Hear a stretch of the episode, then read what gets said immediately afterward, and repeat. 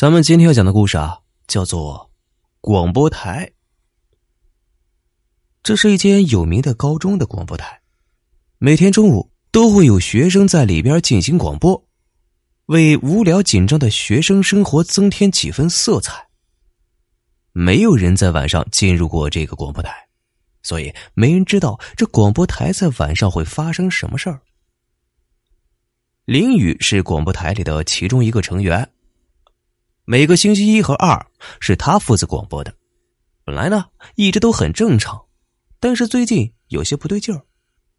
事情是这样的：上个星期一广播完毕之后，林雨一个不小心将写到一半的广播稿子放在了广播室里，因为那个稿子啊不算很紧急，所以他打算等到第二天去广播台的时候再拿。而当第二天他找到稿子的时候，无意中发现稿子已经写完了，而笔记并不是他的。不光如此啊，稿子的前半部分还被做了修改，使这篇稿子更加完美了。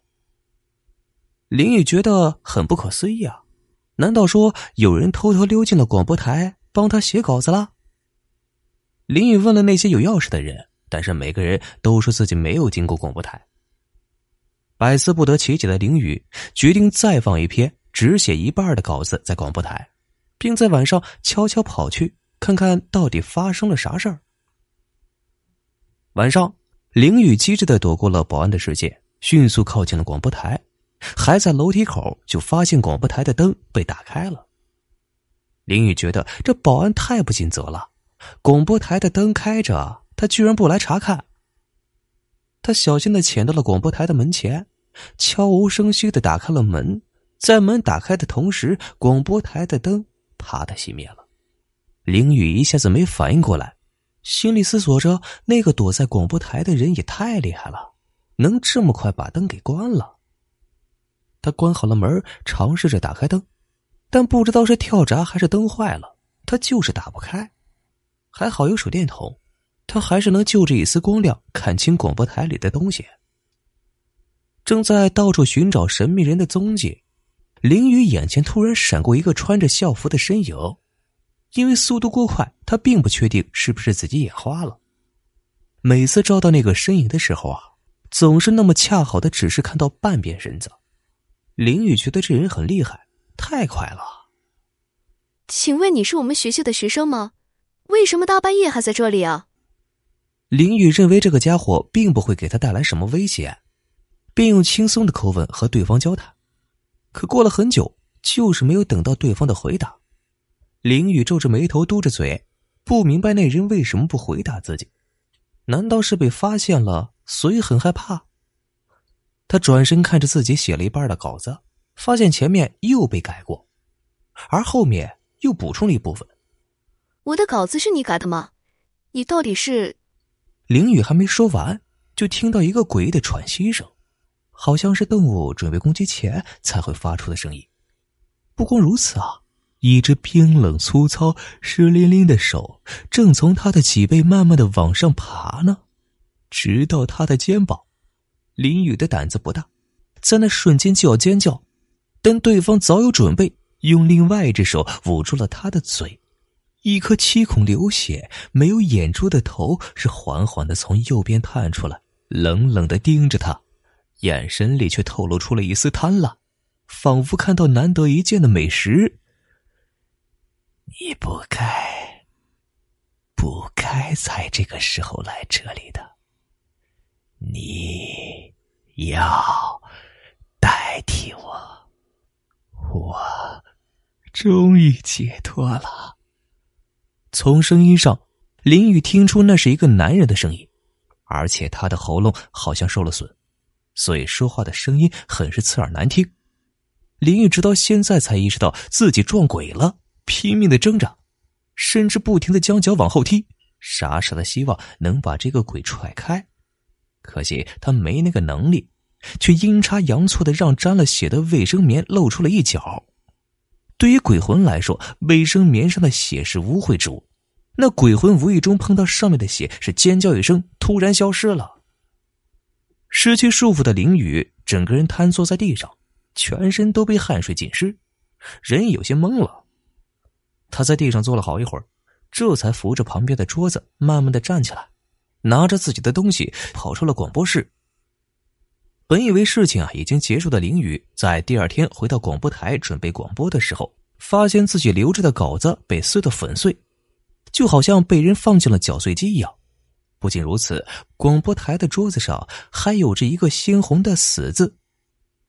林雨不想大家知道昨晚发生了什么事儿，手忙脚乱的将桌子清理干净，心有余悸的开始了广播。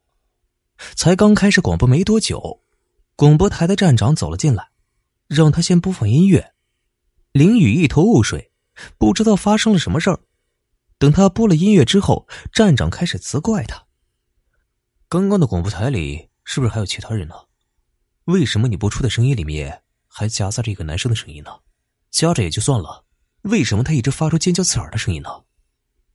林雨以为是站长发烧了，在说胡话呢，因为他很清楚啊，广播台只有他一个人，根本没什么男生。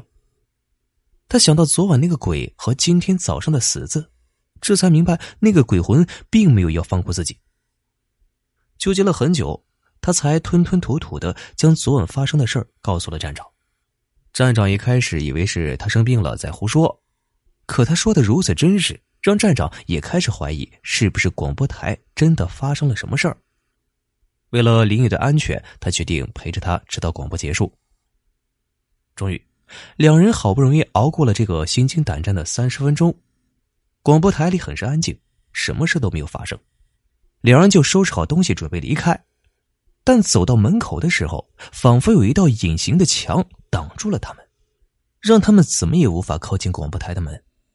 正当两个人带着疑惑的目光四目相对的时候，一股巨大的力量将站长提了起来，抛到了窗边，站长立刻就晕了过去。林雨目瞪口呆的看着这突如其来的状况，嘴巴张得大大的，蜷缩在一旁，不知道该怎么办。他很清楚，一定是昨晚那个鬼魂不肯放过自己。林雨惊恐的看着四周，不停的道歉，心里很是忐忑。他不知道那个鬼魂在哪里，更不知道他什么时候会突然出现，或者直接用无形的力量将他甩来甩去。他的想法是对的。还在惊恐中的他尚未反应过来，就像站长一样，被一个很强大的力量从两边挤压，因为那股力量的关系而觉得呼吸困难，周围的空气也好像被一点点的抽掉。林雨不断的想要逃脱，但一切只是徒劳。一只无形的手从脖子后伸出，狠狠的掐着他。渐渐的，林雨开始觉得浑身冰冷，意识啊也是越来越模糊，灵魂慢慢的离开了身体。等到大家发现不对劲儿，查看的时候，这才发现林雨已经死在了广播台内，而站长则是倒在窗边，被送到医院之后才好不容易苏醒。可他因为昏过去的关系，也不知道广播台里到底发生了什么事儿。检查尸体的法医发现，林雨脖子上有不属于人类的痕迹，看起来就像是一只大型动物的手掐过脖子留下的。没有人知道广播台里。到底发生了什么事儿？为了安全起见，只好把广播台给封了。但是啊，大家私底下都在传，广播台里有一只色鬼，只要女生靠近那里，都会被色鬼带走。